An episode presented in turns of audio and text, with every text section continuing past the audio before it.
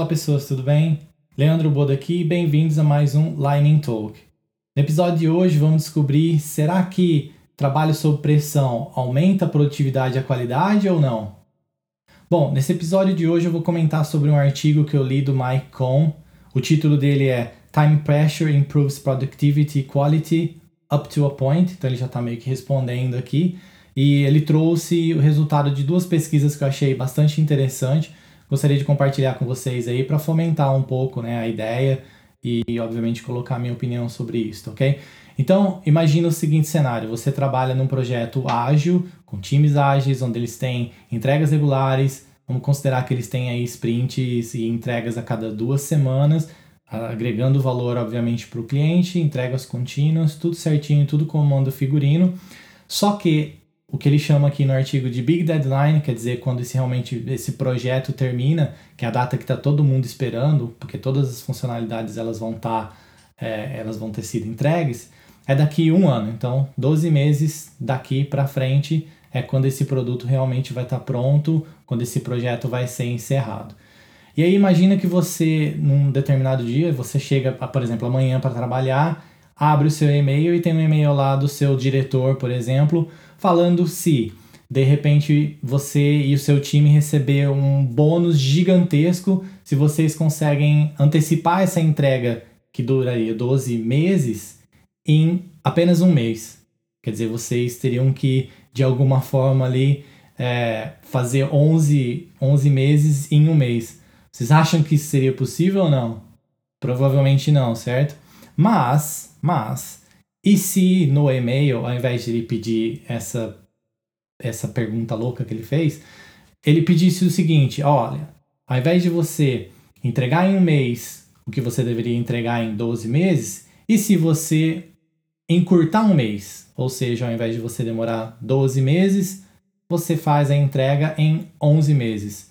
Vocês vão receber o mesmo bônus, os mesmos privilégios, as mesmas coisas. E aí? Você acha que isso seria possível ou não com seu time? Obviamente que se você pegar um time que está comprometido, se de repente eles fizerem as reuniões diárias sempre focadas, tentar reduzir o número de reuniões no mínimo, talvez eventualmente fazer uma hora extra aqui ou ali, ou até um horário de lanche um pouquinho menor, a gente sabe, trabalha com projetos que provavelmente sim, seria possível de fazer esse segundo cenário, de atingir esse segundo cenário. E aí o interessante que ele põe no artigo aqui, ele apresenta a pesquisa de quatro pesquisadores. Os dois primeiros focam na questão da produtividade versus a pressão, versus o trabalho sob pressão, e os outros dois pesquisadores eles focam no, uh, na, na progressão, no desempenho da qualidade versus a produtividade. E tem o que eles chamam aqui, o que eles chamam aqui de U-turn, que é basicamente uma curva que tem um formato de U, mas é um U bem leve, assim, bem acentuado, não é um U muito é, como o U que a gente conhece mesmo, né? E esses pesquisadores foram o Ning Nan e Donald Harter. Perdão se eu estou falando o nome deles é, de maneira incorreta aqui. E ele apresenta um gráfico onde a gente consegue ver o impacto da produtividade conforme a pressão aumenta. Então, se você imaginar um gráfico onde a gente tem o eixo X que representa a pressão. Então ele vai de 0 a 40%, tendo incrementos de 10 em 10%, tá ok? E a produtividade seria o eixo Y. Então a gente tem a produtividade mais ou menos no topo ali, começando com essa linha como se fosse o U, e à medida que a pressão ela vai aumentando 10%, essa curva do U ela aumenta um pouquinho, e quando ela passa de 10 para 20%, ela continua estável e no finzinho dos 20% ela começa a querer cair um pouquinho. E aí acima de 20, ela realmente já cai bastante a produtividade, essa curva da produtividade. Então, o primeiro de 0 a 10%, eles chamaram de uma pressão benéfica, que seria uma pressão onde você consegue ter uma melhoria na produtividade Acima disso é o que eles chamaram de uma pressão limitada, que é onde você já começa a perder um pouquinho de produtividade. E no último quadrante ali, vamos dizer assim, que é acima dos 20%, já é uma pressão excessiva e aí realmente a curva de produtividade ela cai bastante. Se você está ouvindo isso no, no áudio, no podcast, desculpa, eu tentei representar aqui o gráfico da melhor maneira possível, mas entra lá no YouTube e me segue que vocês vão conseguir ter essa, essa visão melhor aí, obviamente, do que eu estou tentando falar. O interessante é que o Mike Cohn, ele compartilha um pouco da experiência dele aqui, trabalhando com diversos times por vários anos, né? Ele é bastante experiente na área, onde ele comenta que é, os times que ele trabalhou, que trabalharam sob pressão extrema, realmente tiveram uma produtividade muito baixa, é, dentro de... O, o código começou a ficar muito sujo, por exemplo, e de repente eles pularam alguns testes para tentar conseguir entregar e em contrapartida ele também trabalhou em times que com um pouquinho de pressão conseguiram realmente entregar mais. Na minha opinião também, na minha experiência, eu compartilho do mesmo da mesma experiência que ele e, e principalmente com essa questão do trabalho sobre é, o, o, pressão benéfico, acho que não é nem pressão, é mais essa questão de repente do time estar ciente das entregas, estar ciente das big datas, datas não big data, né, datas de, de entrega das deadlines mesmo, que eles vão ter que entregar, para justamente na hora de fazer o planejamento da sprint, eles fazerem um, um commitment, né, um comprometimento que, que esteja ali adequado com, obviamente, essa visão mais macro da entrega, respeitando os prazos e tentando, obviamente, dar o máximo, né, dar o máximo de, de gás ali. E, e, essa segunda parte, que são os outros dois pesquisadores que, perdão pelo nome aqui, Magne Johansson e Dag Jokoberg, sorry, não, não, perdão, não vou conseguir falar esse, esses nomes aqui, que é basicamente o impacto dessa pressão excessiva, mas agora na qualidade. E para simular esse cenário, o que os pesquisadores fizeram foi de apresentar aos programadores um, um cronograma que estava 40% incorreto em termos de estimativa e eles perceberam que o aumento de número de defeitos foi muito grande, muito grande. Ele apresenta um gráfico parecido com o primeiro gráfico, onde a gente tem no eixo X a pressão e no eixo Y a qualidade, e a pressão ela vai de muito baixa, né, uma estimativa muito pobre, até o segundo quadrante, que seria uma estimativa melhorada, que seria uma, uma estimativa correta. E mais para o final, à medida que o eixo vai se distanciando, o eixo X, é uma estimativa muito alta, que você está jogando os valores muito para cima.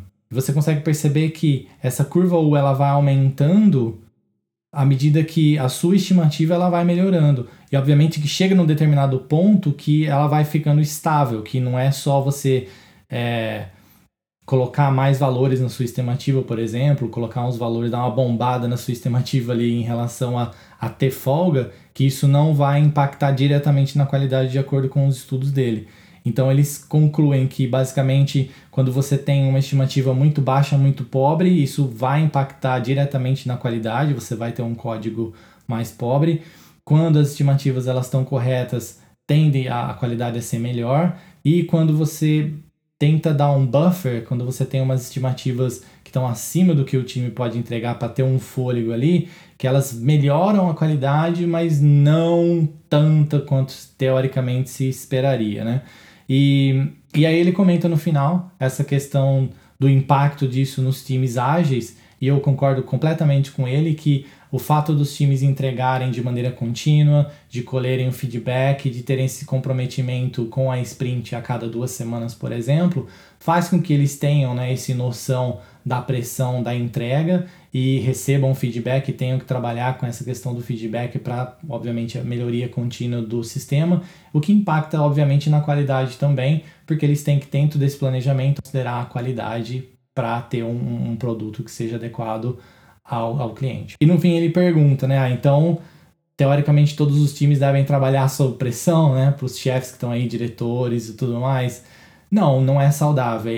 No ponto de vista dele aqui, pelo que os dados da pesquisa apresentou, e eu concordo com ele também, é que, obviamente, que os ganhos que se tem, como a gente pode ver no gráfico, eles são mínimos, são uns ganhos muito pequenos comparado com a pressão que o time vai receber. Então, de repente, um time sob muita pressão, o povo pode ficar doente, por exemplo, pode deixar de trabalhar, pode querer procurar outro emprego, enfim, pode se desmotivar. Tem uma série de, de contras, eu acho, a mais do que os prós que você teria para ter um mínimo de produtividade a mais. Então, mesmo que o, a pesquisa concluiu que sim, você consegue ter uma qualidade melhor e você consegue ter uma produtividade melhor, esse melhor não é obviamente indicado. Eu, eu acredito que tem, tem um equilíbrio. Quando você tem um time comprometido, você não necessariamente precisa pedir para eles fazerem hora extra, por exemplo, antes de uma demo. Simplesmente eles têm um comprometimento, eles sabem que se deu alguma coisa errada, que eles vão ter que resolver pegar aquilo lá e deixar um ambiente setado, preparado para demo. Isso é o que se chama comprometimento e é por isso que sprints em times sucedidos, eles bem sucedidos funcionam e em times que falam que implementam o Scrum, que estão só seguindo ali o que o framework propõe, mas sem ter a ideia do mindset, acabam falhando. Então, essa é a minha opinião. Bom, espero que vocês tenham gostado desse vídeo, de vídeo nesse formato. Então, se vocês gostaram, deixe sua opinião aqui nos comentários. E, de novo, mais uma vez, se você está assistindo pelo YouTube, não esqueça de curtir o vídeo aqui no YouTube, de me seguir nas redes sociais. Se você estiver no podcast, vá lá, conheça o meu canal no YouTube, é Leandro, youtube.com.br Leandro Bodo. E é isso, nos vemos nos próximos vídeos.